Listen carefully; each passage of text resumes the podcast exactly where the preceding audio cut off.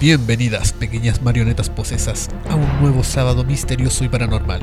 Acaban de sintonizar Habitantes del Vortex, el podcast donde yo, Jumi, junto a Sechu, los invitamos a apagar las luces, encender las velas y poner atención mientras les narramos historias extrañas que quedarán en vuestro subconsciente. Así que pónganse cómodos porque el portal a lo desconocido se acaba de abrir.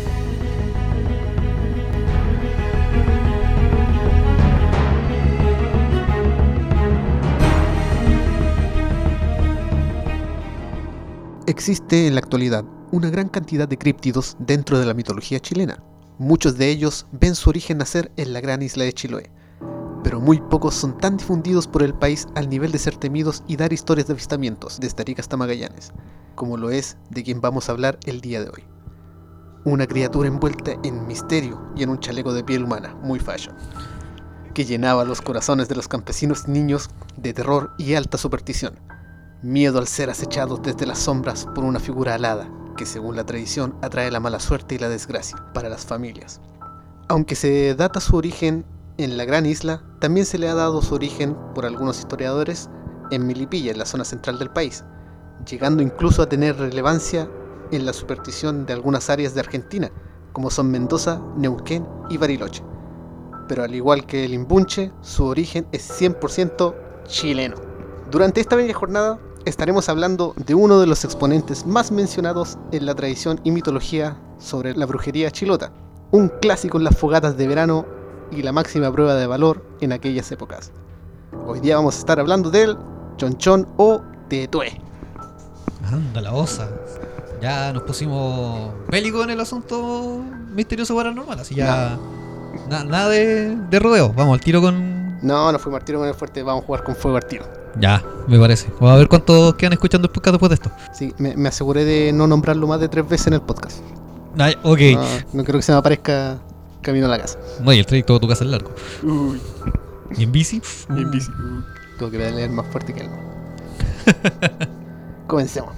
Eh, según la morfología que describe a este ser, el chonchón suele ser representado como un ave de gran tamaño, de color negro o muchas veces de un color ceniciento grisáceo ¿Cómo la ceniza? Ceniciento. ¿Un ceniciento? Un ceniciento. ¿Y él anda con sus zapatitos de cristal? Sí. Con uno solo. Sí, uno solo. El otro se le quedó en la cueva de, de Chile. En la cueva del Limbuche. La cueva del Limbuche. Después del besito. Va a ser un recurrente en el podcast. ¿El besito del Limbuche? El, besito del Limbuche.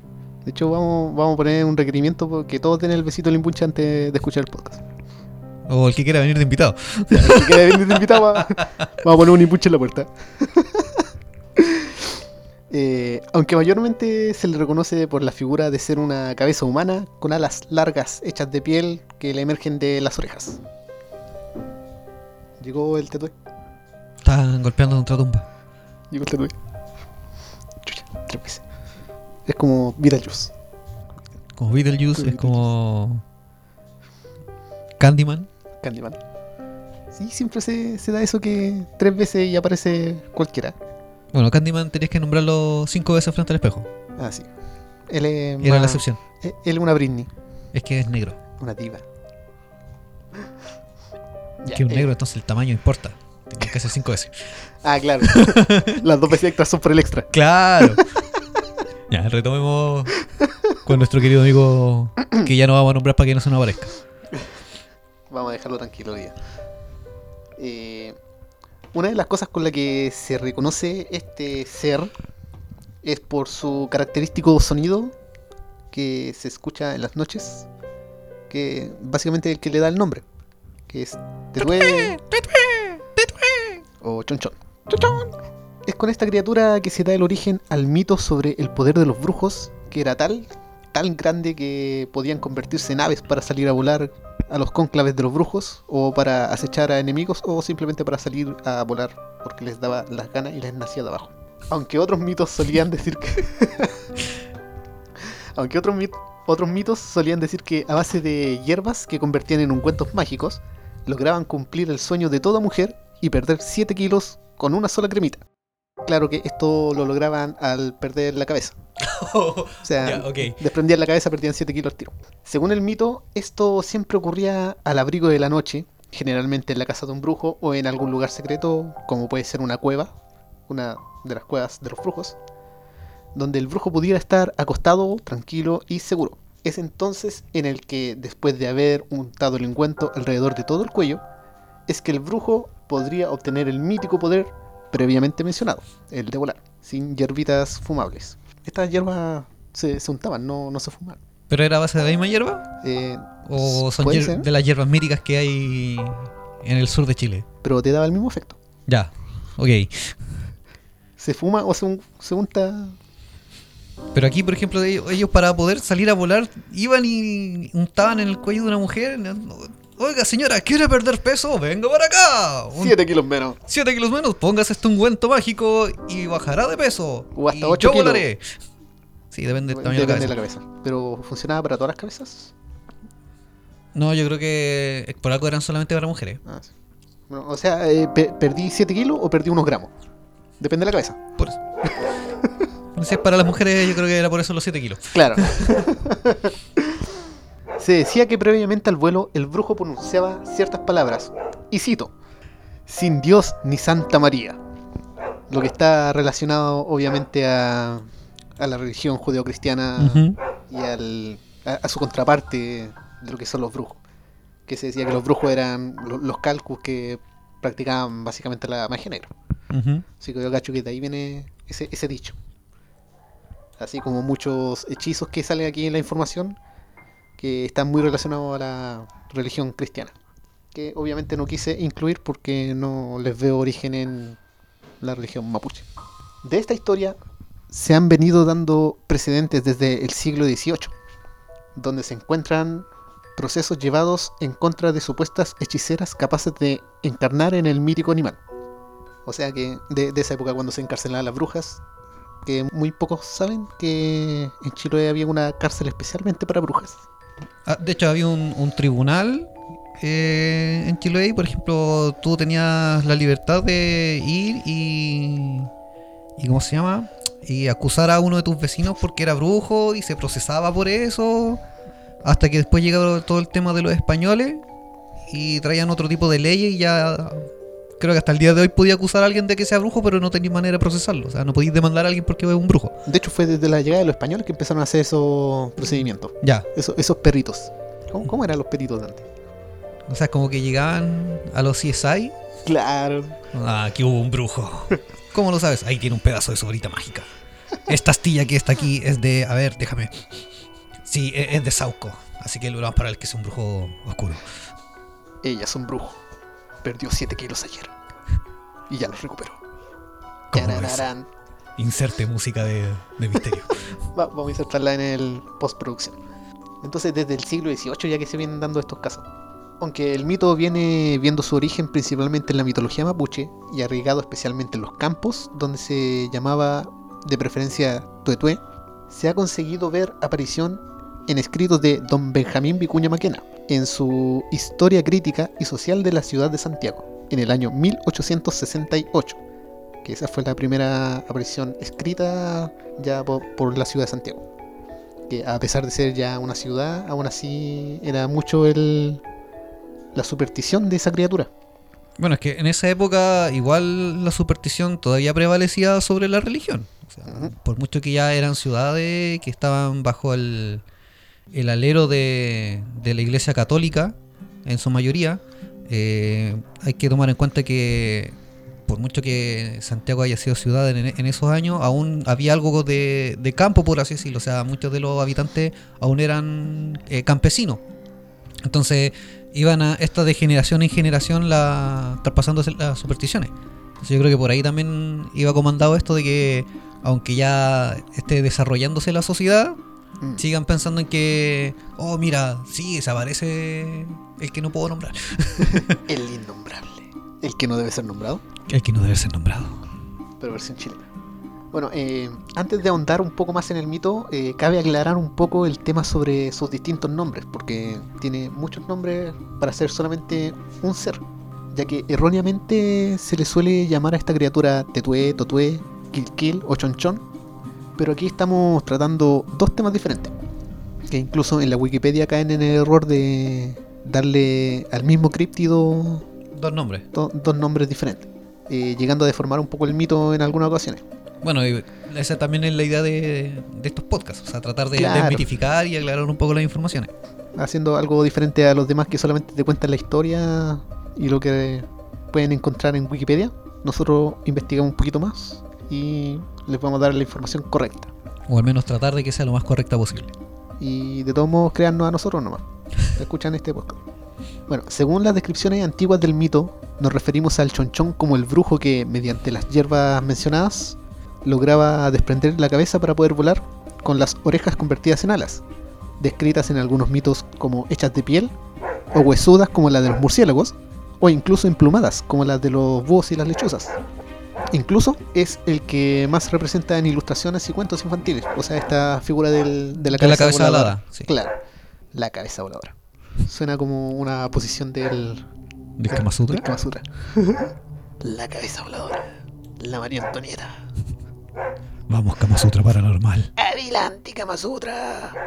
Por otro lado, eh, aunque no como contraparte, tenemos el mito del tuetué, que vendría siendo la representación de un nahual na- latinoamericano, que tomaba la forma de, de esta ave grisácea oscura de gran envergadura, que solía volar para acechar o infundir el miedo en los enemigos, más que como un medio de viaje barato y rápido. ¿Y qué demonios es un nahual? Pues básicamente, en palabras simples, se van a tener que aguantar unos minutos porque lo vamos a explicar luego. Esperaba ese, esa reacción. Bueno, sí, van a tener que esperarlo. Yo también te iba a interrumpir para decirte que es un brujo nahual, pero sí, mantengamos la... Sí. Va- vamos, vamos uno por uno.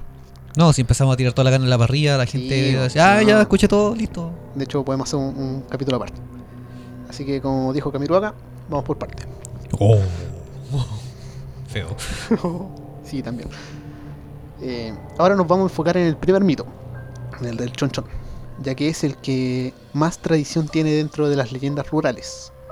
Hablaremos del mito y ahondaremos en la historia de, lo- de la posible explicación que historiadores de la misma isla han encontrado por las mismas narraciones de sus generaciones antiguas.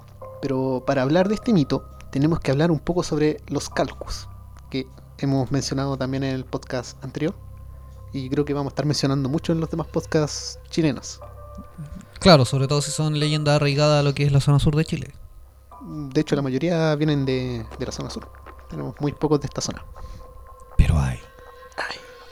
Tanto lo que es el chonchón como el tetué vendrían siendo la transformación del calcu, que son los brujos malignos, quienes practicaban la magia o el chamanismo oscuro, con la ayuda de los huecufes, que eran estos espíritus o fuerzas dañinas de la mitología mapuche, asociados a los rituales de la magia negra. También los huecufes eran relacionados a las criaturas de la mitología mapuche que hacían el mal. Algo así como los demonios, los yokais japoneses, estos seres malignos que deambulaban por ahí básicamente huyendo. Dejando la cagada. Claro.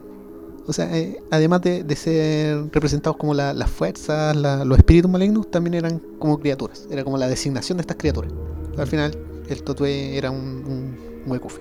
Cabe destacar en todo esto que esta transformación vendría siendo algo así como el modo furtivo o incógnito del brujo.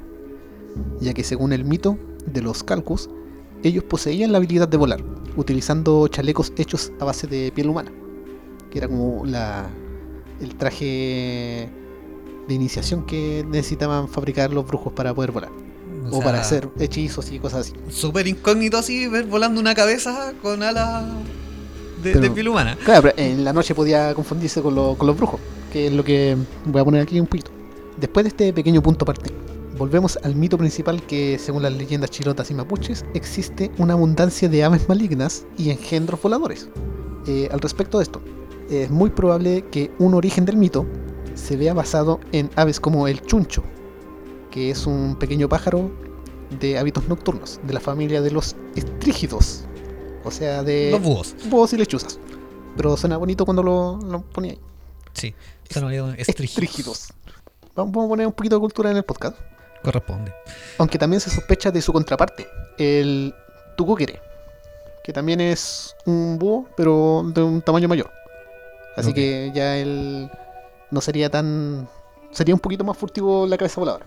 Sí, ahí yo creo que pasaría más, pero si, si tienes en cuenta que es súper común ver aves grandes, yo creo que sí, ahí ya podría pasar piola. Y sí, de noche también, como dices tú, sería una, una de las formas de estar es- escondido o pasar furtivo.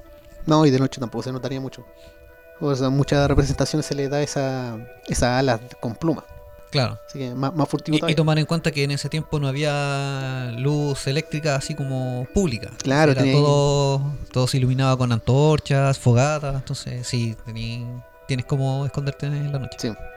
Además del parecido fonético entre el nombre de ambos, el chonchón y el chuncho, esta ave destaca bastante en el tamaño de sus ojos, de mirada casi penetrante, hipnótica. Muchas veces brillantes, con pequeñas fuentes de luz de la noche, cosa muy normal en criaturas de hábitos nocturnos. O quien no se ha ensuciado los calzones alumbrando en un camino oscuro y que de repente se te aparezca un gato negro y se te ven los puros ojos.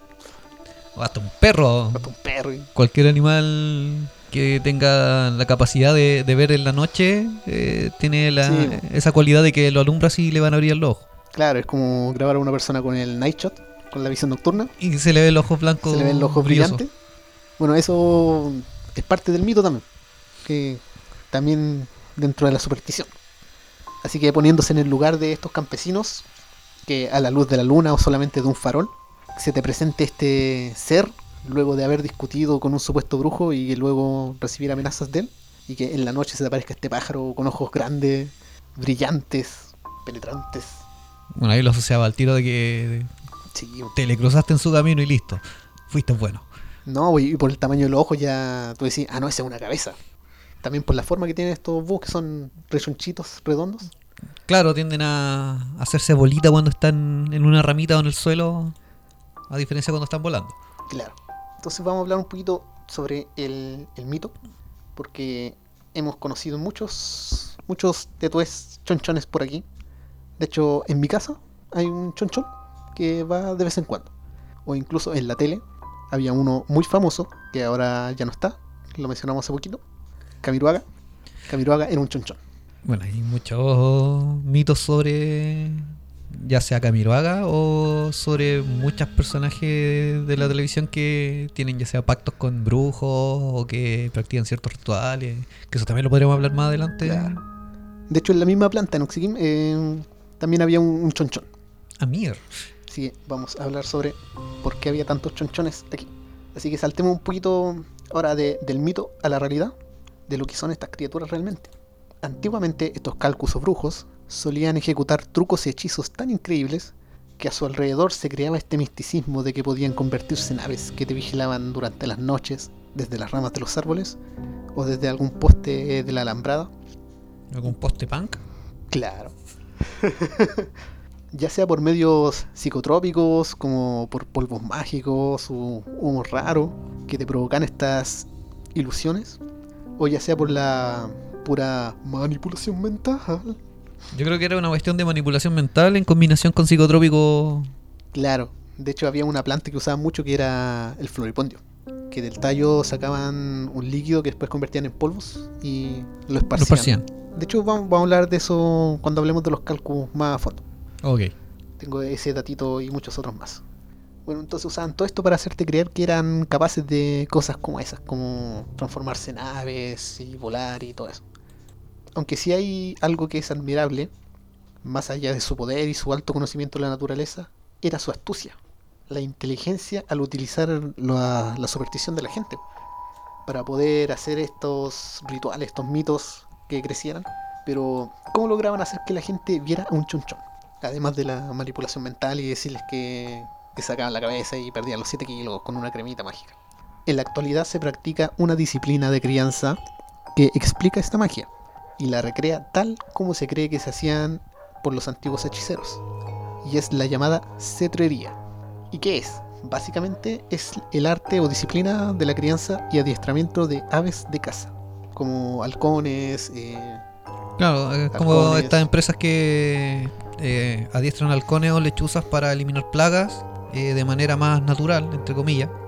O sea, sin químicos ni, ni plaguicidas, sino Claro. que se entrenan aves rapaces, se llevan a ciertos lugares y estas, eh, por una cuestión de, de intimidación natural, eh, empiezan a eliminar plagas, ya sea que los ataquen o a veces lo que se hace acá en la zona Quintero eh, se trae un halcón a ciertos lugares donde hay muchas gaviotas y las gaviotas asumen de que están en un territorio de un halcón, lo ven como un depredador y tienden a irse.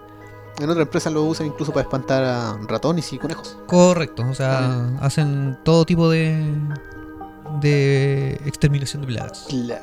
Eh, Antiguamente eh, algunos brujos, para crear este mito entonces, solían usar la crianza de búhos o peucos, el Harris chileno, para enviarlos cada noche a posarse en un punto específico y vigilar a la gente, o a rondar algún sector específico, como un campo, un poblado, haciendo sus gritos en el cielo y alaridos, así para generar el miedo, infundir el, el mito más.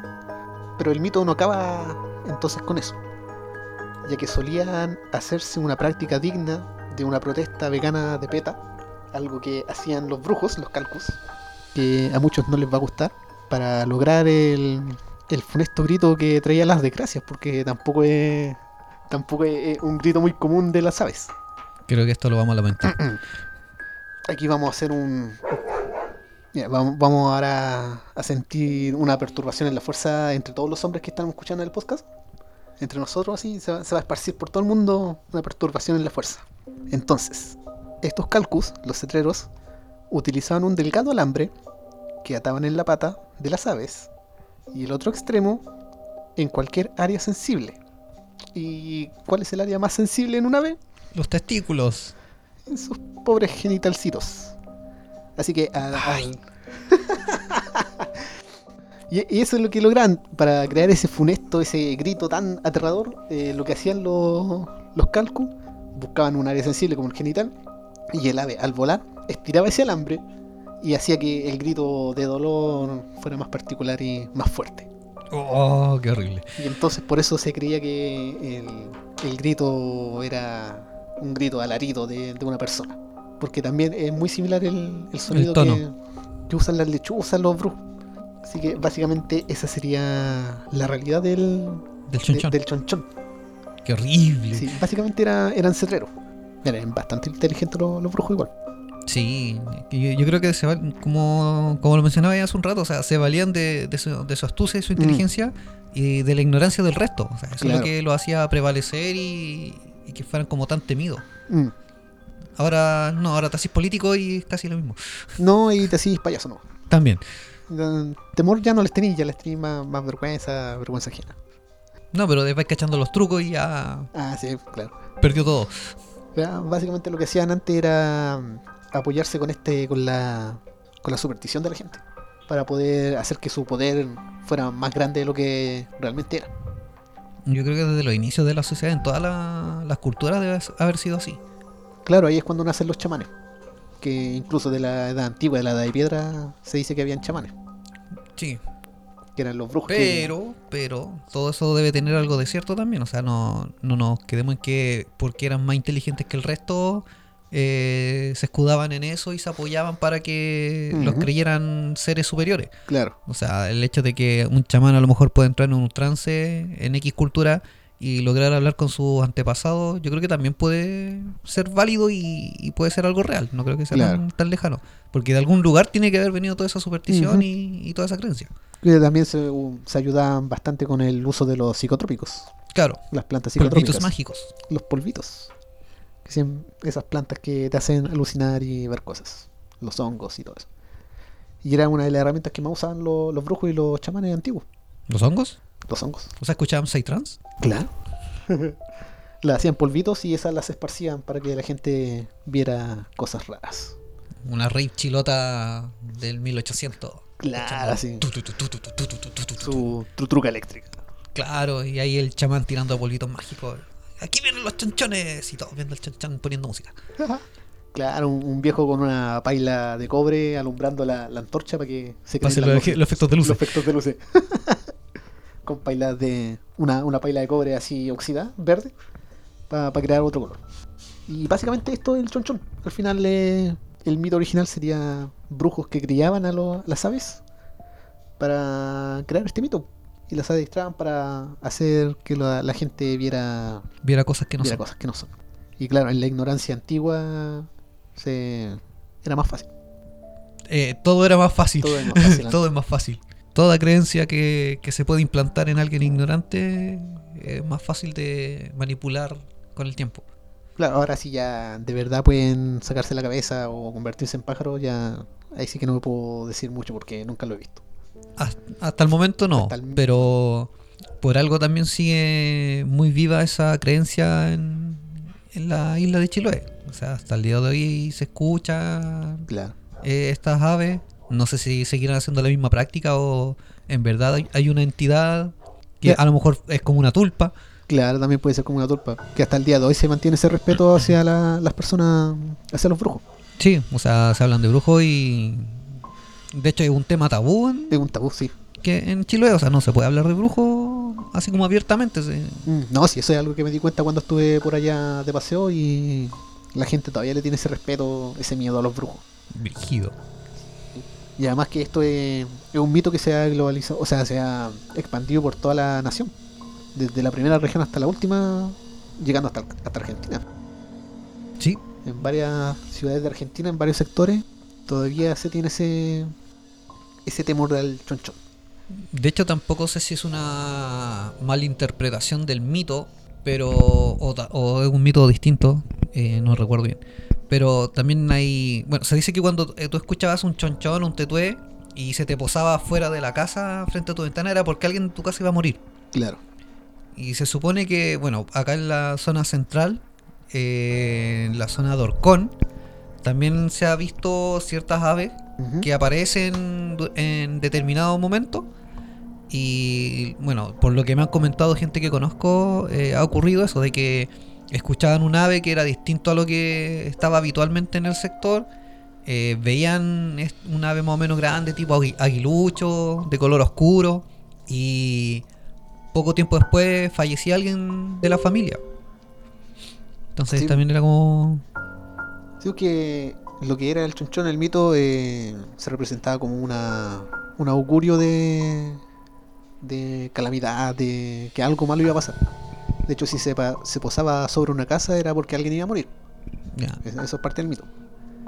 Claro, entonces muy similar a lo que se menciona acá. O sea, aquí era que se te posaba frente a la, a la casa, cerca de tu casa, o a veces en la misma ventana de la habitación de la persona que iba a fallecer. Claro.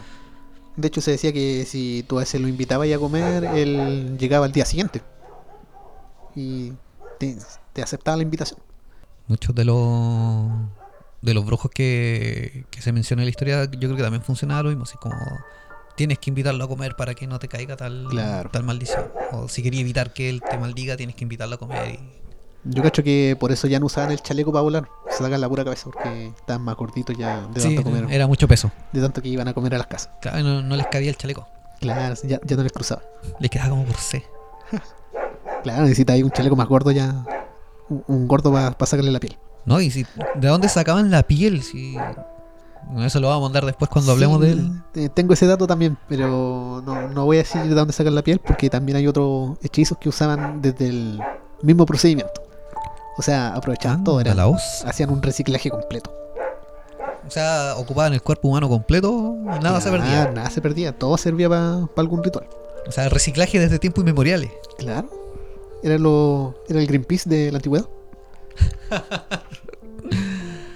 Eran los que más reciclaban. O sea, si reciclaban a los niños deformes, ¿por qué no vamos a sí, reciclar? porque no a a- reciclar un cuerpo putrefacto que podías encontrar fácilmente en cualquier zanja. Era algo muy común. No, sí, una zanja y en un cementerio se metían también. Y, utilizaban todo para, para sus rituales mágicos.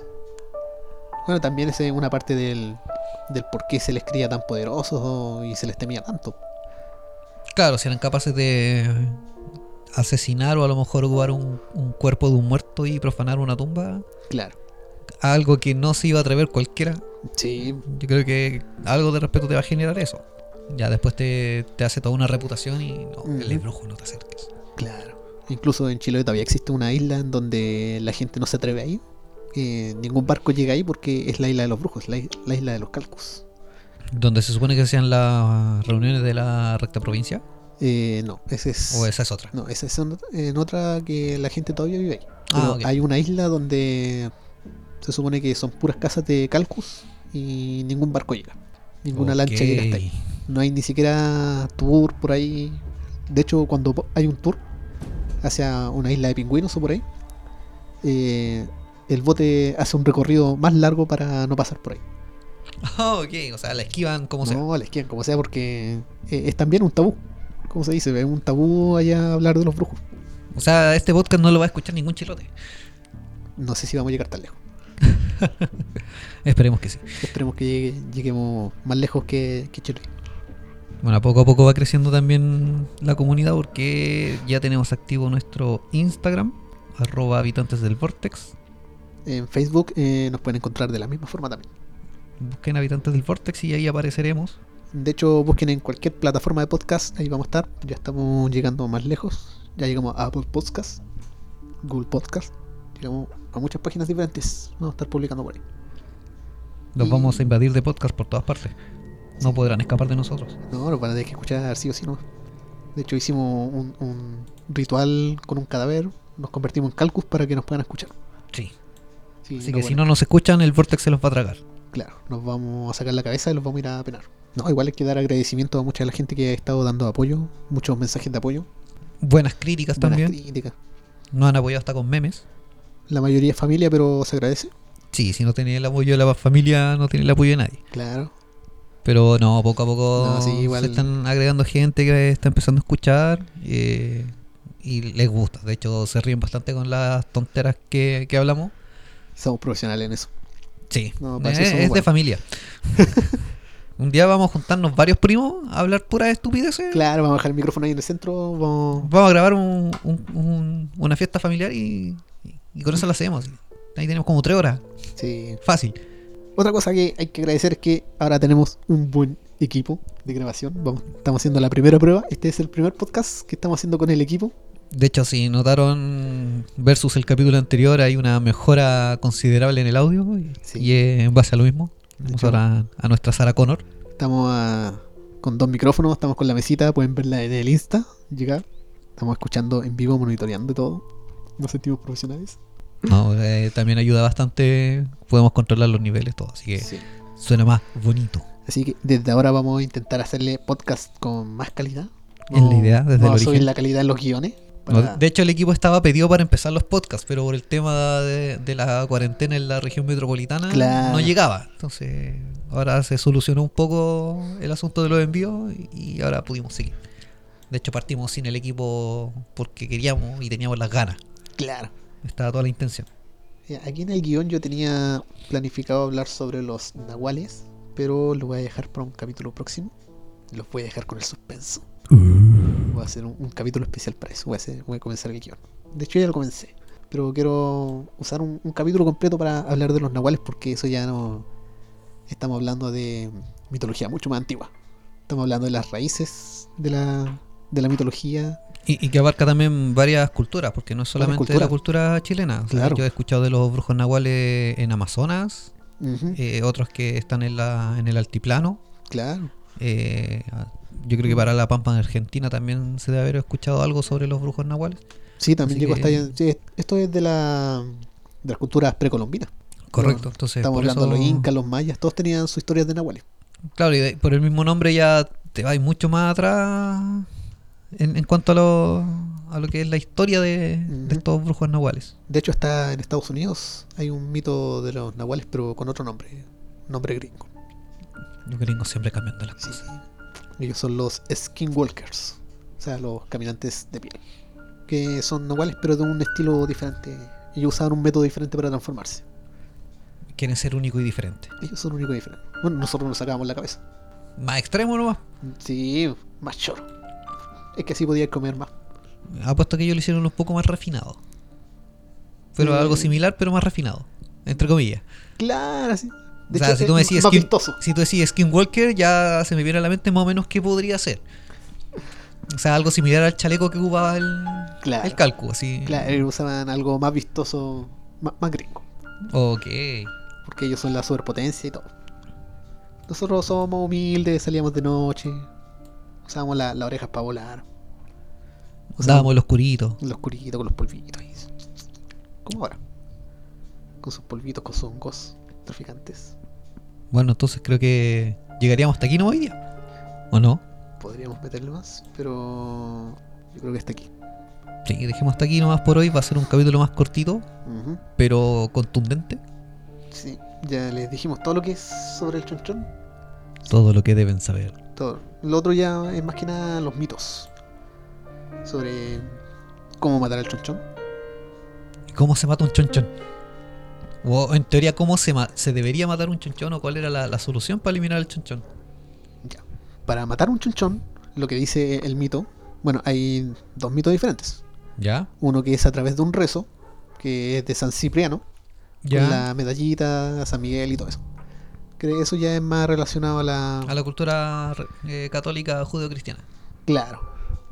Que ahí es la que trajeron los, Los españoles. los españoles. La otra, que es la solución de campo, la hágalo usted mismo, era invitar al chonchón a pasar, invitarlo a comer, y debajo de la silla se hacía un círculo con sal y se colocaba una tijera abierta o una aguja o un cuchillo clavado. Ya. La cosa es que el chonchón al pasar, al sentarse en esa silla, él después ya no podía levantarse. Quedaba como atrapado.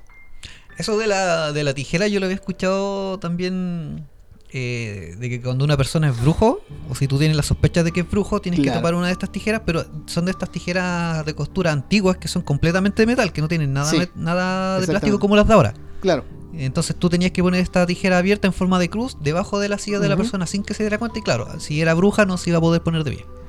Claro, al final el chonchón era. El chonchón era un brujo. Entonces, pero claro, en este caso si tú tenías la sospecha de que alguien era brujo, eh, se hacía el mismo procedimiento, o sea, le ponían la- las tijeras bajo la silla y después no se iba a poder levantar. Igualmente que al. Si veíais al chonchón parado, le podíais tirar sal. Ya. Solamente al, al chonchón, al ave o al, A la cabeza. Tú le tirabais sal porque la sal es como repelente de los malos malas vibras, malos espíritus. El- la sal es como un, un- un escudo purificador. Sí, hasta el se día ocupa se en, en la alquimia, en todo tipo De cultura en esotérica. Sí, sí. Se ocupa mucho y adereza las comidas y mantiene la carne fresca. Pero no lo usen en exceso porque también hace mal. Sí, así que a menos que la quieran usar para un brujo, ahí usen. No en exceso. usen en exceso. Eh, no, ahí tienen que usar. Pero mucha- tienen que estar seguros de que es brujo, porque si no se van a meter en un Claro. problema.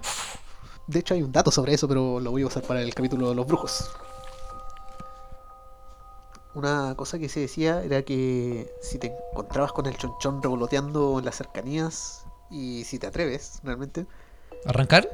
claro, o sea, si, si teníais mucho, mucho valor, lo que podíais hacer eh, para conocer al, al brujo en su forma humana, solamente tenías que gritarle, ven mañana por sal o pasa por mi casa a comer.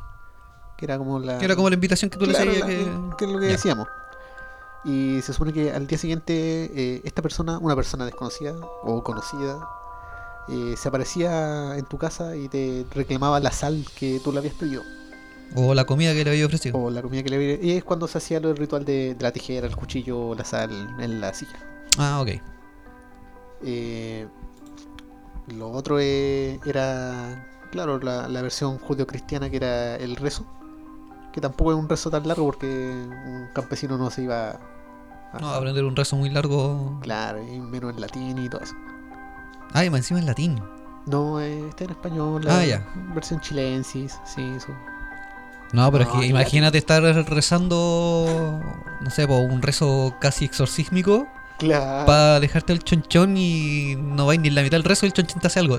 claro. No tienen que ser rezos cortitos. Sí, uno le vaya a tirar el, el romano 16-14. po, no. vaya, vaya a sacar tu vulgata y le, le vaya a dar vulgatazo en la cabeza. vulgatazo en la cabeza, no. Vulgatazo en la cabeza. Muchos no saben qué es la vulgata y lo vamos a, vamos a hablar más adelante. más adelante en el capítulo de Ese exorcismo. es el, el libro de bolsillo que uno debería andar trayendo. Tenéis que como- llevar un bolsillo estilo militar, eso sí. Sí, es Bueno. como la es como la mítica enciclopedia Arcilla Claro. o los diccionarios de la Real Academia. Son como 7, 6 números. 6 Más o libros, más o menos. No, eh, el resto este era más fácil. Vamos, que lo tengo por aquí escrito. Y cito. San Cipriano va para arriba, San Cipriano va para abajo. Termino la cita. Ok. Complicadísimo el rezo. Claro. No, me, me cansé. Se supone que eh, tenéis que estar sosteniendo una vela del buen morir. ¿Qué es una buena un- una, una, vela, del buen morir. ¿Qué Debe ser una vela de. de iglesia. Seguramente. Una. No, no te especifica. O tenéis que sacarle una del cementerio, una vela blanca, algo. Claro, pero sí de, de buen morir. Algo que todo vaya a andar trayendo. No, Siempre una vela. Claro. Ah, Antiguamente se alumbraba mucho con vela en los, los faroles. Sí. Esos farolitos sí, sí. antiguos colgantes, ya con lantern. Voy a empezar a hacer una. Para más adelante vamos a hacer un programa sobre el kit de supervivencia paranormal. Claro, O sea, ¿Qué kit. debería andar trayendo para todas partes en caso de que se te aparezca un fantasma? Claro. Un chonchón, un brujo. Un Y- licántropo. Y que por lo menos salgáis vivos del asunto. O sea, no piteártelo, Claro. pero por lo menos salir vivo. Va- Vamos a hacer un capítulo de eso, ¿ya? Vamos, vamos a prepararlo.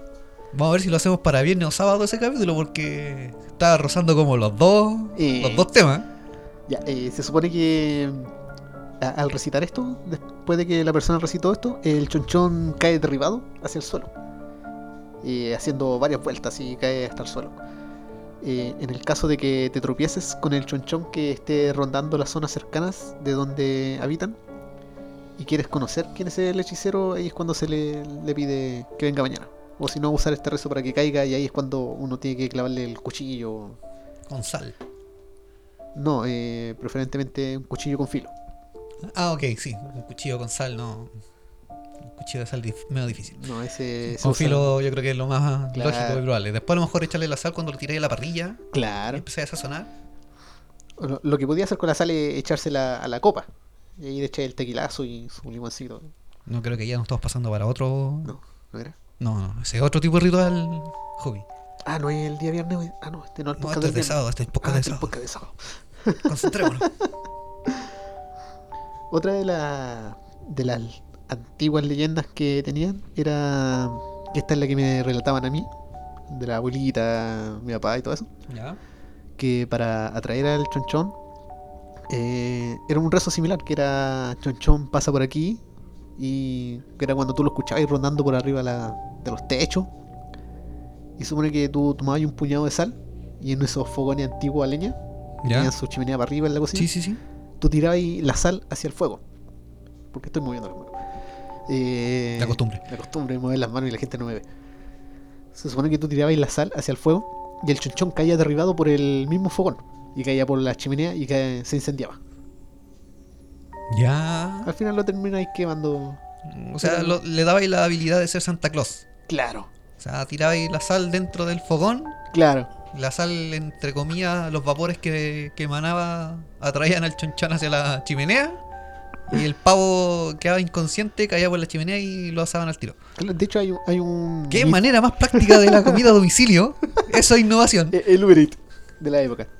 Uber Eats mágico. Se supone que hay una especie de leyenda urbana que si a los pájaros tú le echáis sal en la cola, no pueden volar. Bueno, Por ahí escuché eso. Sé, sé que lo leí en alguna parte, que a los pájaros tú le echáis la sal en la cola y después no podían, perdían su capacidad de volar. Mira, lo probaríamos, pero sería crueldad animal. Eh, sí, lo probaría con una gallina, pero tampoco puede volar. No, esas de por sí no vuelan. De por sí no vuelan. Dan saltos largos y con estilo. Sí. Y te atacan. Igual que los gansos. Mejor que los perros. Sí, son mejor que los perros para cuidar la casa. Le tengo respeto a tus gansos. Yo les tengo maíz. Sobre todo al, al macho cuando me hace. Lo escucho de repente, no sé si un gato o el ganso. Hasta que me doy vuelta. ¿Tendrá complejo de chonchón? Tendrá complejo. Yo lo he visto volar. He visto volar. ¿Con alas de cuero? Con chaqueta de cuero. ¿Con chaqueta de cuero? ¿Motoquera? De piel humana. Claro, a lo Carlos Trejo. Se supone que el, el chonchón, eh, después de haber cumplido su, su ritual, su acechamiento, su estalqueo, ¿De haber Eh, salido a huear? de, de haber salido a huear, básicamente. ¿De eh, andar de pendejo el- durante la noche? Claro. Se supone que el chonchón tiene una segunda crema que el que lo, lo vuelve humano otra vez. Es Ya. la que se vuelve a aplicar para recuperar esos 7 kilos perdidos. Ya, pero la- es que ahí, ahí, me, me llama la atención. Así, primero voy a escuchar cómo se la aplica. Porque. No sé, no, no me lo imagino. ¿Será como un cuerpo control remoto con la oreja se aplica la, la cremita? Por eso me llama la atención. A ver, vemos la, la información que tenés tú. Que mucha información tampoco hay de eso. Se supone que el Ah, o sea, la única información es que hay otro ungüento que era para que se le pegara la cabeza al cuerpo. de hecho, vamos a invitar a un brujo para ver cómo se hace. Ah, que, que haga la transformación en vivo. Claro, que lo hagan en vivo, vamos a grabarlo y todo eso. Vamos a transmitimos por. Instagram y todo lo demás. Bueno, se supone que el brujo entonces tiene dos cremas. Una que es para salir, Desprender. claro, la otra para volver. para prender. Desprender, prender. Ja. Prender. Voy a- Voy a, poner, voy a buscar ese efecto de sonido y lo voy a poner. Bueno, en el caso de que el brujo pierda su crema, no le quede o se la roben o simplemente no la encuentre, eh, quedaría volando a los alrededores hasta que pierda la fuerza y caiga al suelo. Sobre que muere porque no puede volver a su cuerpo y queda su cadáver convertido en un búho, en una lechuza, desprendido por ahí en el suelo, en los campos. Y eso a lo mejor también eh, es lo que prevaleció del mito cuando encontraba llaves en el campo muertas Claro. porque sí. Pueden haber muerto de manera natural por vejez o por otro depredador, pero la misma gente, los habitantes, lo asociaban a que no, este era un, un brujo y se murió porque no se pudo volver a su cuerpo. Y quizás de ahí mismo viene el origen del chonchón, de que tenía forma de búho y que al final era la cabeza de un brujo que se convertía en, en lechuza. Y de hecho eh, en México tienen mucho esa superstición hasta el día de hoy de que las lechuzas son brujas. Sí, Son en, nahuales. En varias, en varias culturas está el tema de que los Mm. búhos tienen mucho que ver eh, con la brujería, ya sea que es un brujo o bruja que se transformó en el, en el ave, o que los ocupan de mensajeros, como lo que mencionaba antes, que los entrenaban para hacer Claro. el sonido. Oh, O simplemente te mandan las cartitas de Hogwarts para avisarte Claro. que quedaste aceptado en la academia. El colegio de, de magia. sí, a lo mejor eh, en Chile la- el colegio de magia hechicería Chilota te envía ser. chonchones, Sí, los te mismos profesores. sí, te mandan un chonchón. Claro. O los estudiantes lo, lo hacen convertirse en chonchón así por un puntito extra, por unas décimas. A los de último año. Los de último año así convierten en chonchón a de- dejarle unas cartas. O sea, en la práctica profesional. Claro, esa es la práctica. los tienen de, de mensajeros. De juniors. De juniors. No, pero en México se ha visto mucho que todavía en pueblos más rurales se capturan las lechuzas pensando que son brujas. De hecho está en la mm, mitología de las brujas de México, que son nahuales que las brujas se convierten en lechuzas. Mm. Como en otros lugares, como eh, vampiros que se convierten en murciélagos Sí. eh, Y también en lobos. y en lobos. En lobos. Y de ahí viene el origen también de los hombres lobos. No son Claro. del vampiro. Claro, la licantropía. También vamos a hablar de eso más adelante. Que de hecho ese se puede unir junto con el de no, los nahuales. Sí, sí. Vamos a hablar de los nahuales, de los skinwalkers y de los licántropos. Porque al final está todo relacionado. Eh, el convertirse en un animal. Claro. es una metamorfosis. Son como los Power Rangers del- de la parte paranormal. Claro, pero sin explosiones y chispitas. Y, y sin robots. Y sin robots gigantes. Y sin sordo. Oh, pobre Sordon. Se supone que el, el brujo, después de aceptarte esa ofrenda que tú lo invitaste al día siguiente, él supone que al recibirla, eh, él se va y te dice que no se vuelvan a burlar de los brujos. Y es cuando te hace la amenaza. O sea, eso es después que tuviste al chonchón, le dijiste ven mañana por sal. Claro. Y él fue a tu casa y después que se fue de la casa, Te hace la hacía la, amenaza. O sea, bueno, la advertencia. Una de- advertencia. Eso Pero- quiere decir que la próxima vez que vuelvas a hacer algo similar, ya te cae un hechizo. Claro. Pero se supone que hay una superstición que hay en Chile que al chonchón, al ser una cabeza voladora, eh, tú lo podías reconocer como una persona. ¿Ya? ¿Cómo así? que, por ejemplo, un campesino que haya visto al chonchón volar o lo ve posado y reconoce su cara como la de un vecino Ah, o ya. la de un habitante del pueblo, él puede señalarlo al pueblo y decir, él es un brujo.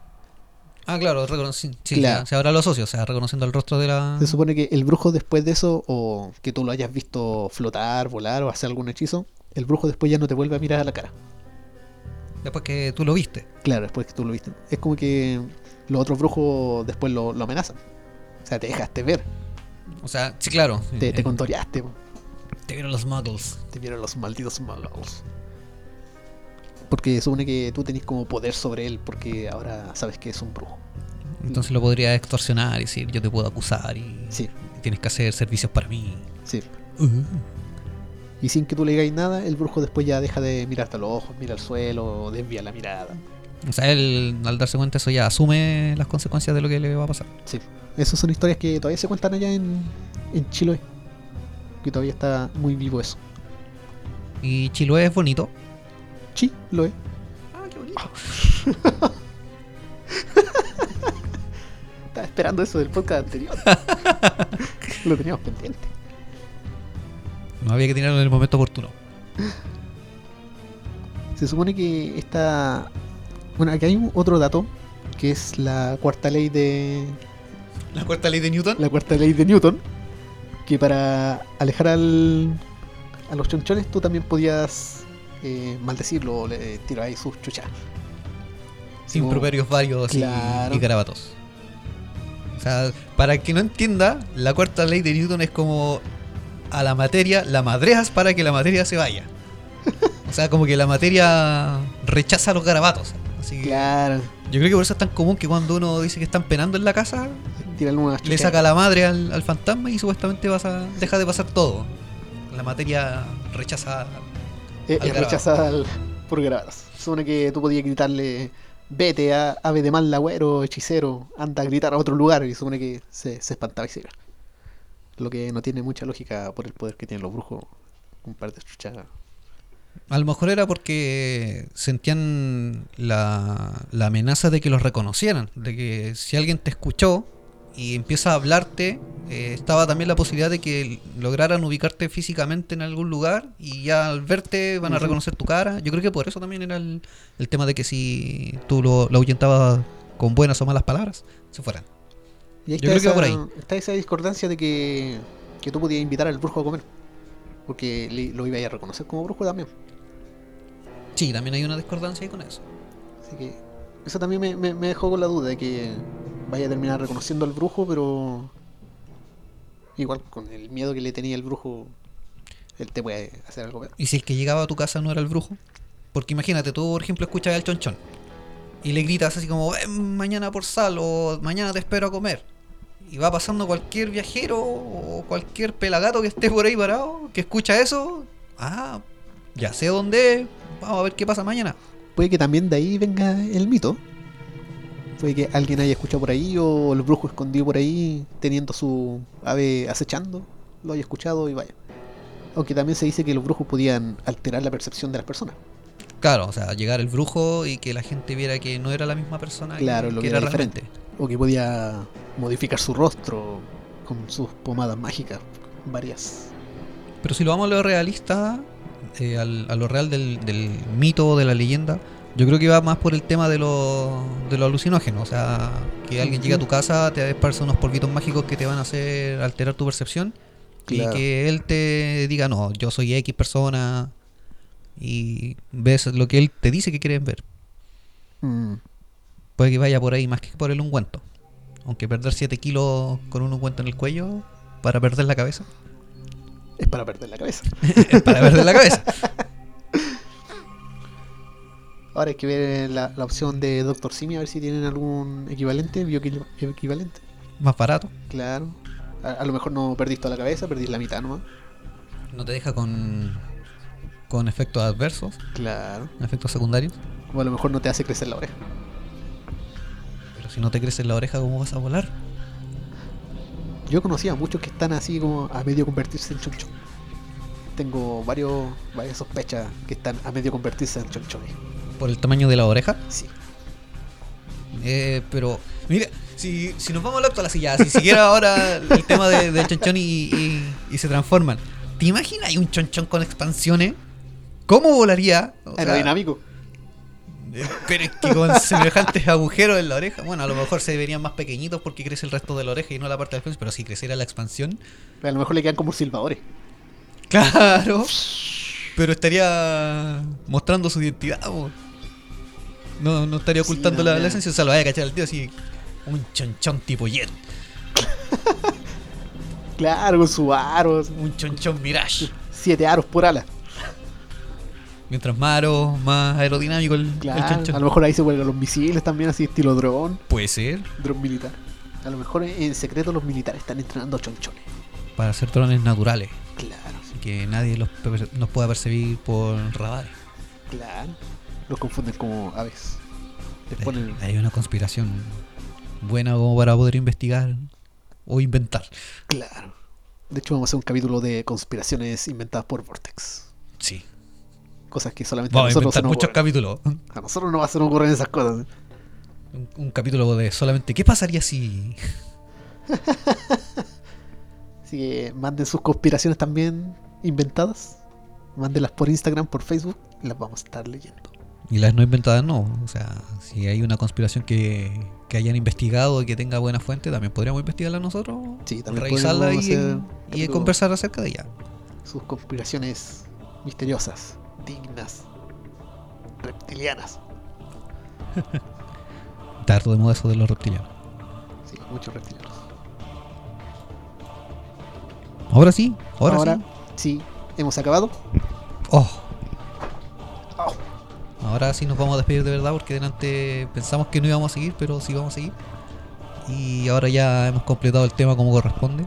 Sí, esa fue la despedida de Scrooge. Que era la pausa comercial. Fue, fue la que fue y la que no fue.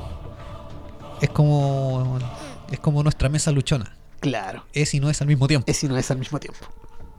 Así Eh. que con eso estaríamos acabando el podcast del día de hoy. Muchas gracias por estar a la escucha. Si pasaron un buen rato, recomiéndenlo. Compártanlo. Cáguense de la risa, escúchenlo más de una vez, pero en distintos dispositivos, con distintas cuentas, para que suban las Para que subas el conteo. suba el conteo. El conteo de reproducciones. Así que recomiéndennos porque la estamos pasando muy bien y queremos que ustedes la pasen bien también. Queremos traerle sonrisas a toda la gente en esta época difícil. Así es. Y como es la época actual, manténganse en su casita. Y si esto lo están escuchando después de la contingencia, manténgase en su casita para que pueda seguir escuchando. Haga sus maratones, porque después se vienen muchos capítulos interesantes y entretenidos. Tenemos muchas sorpresas, muchos temas preparados para ustedes. Así que siguen escuchándonos semana a semana. Vamos a intentar traerles mucha diversión, muchos misterios. Y eso sería. Hasta la próxima. Hasta chao.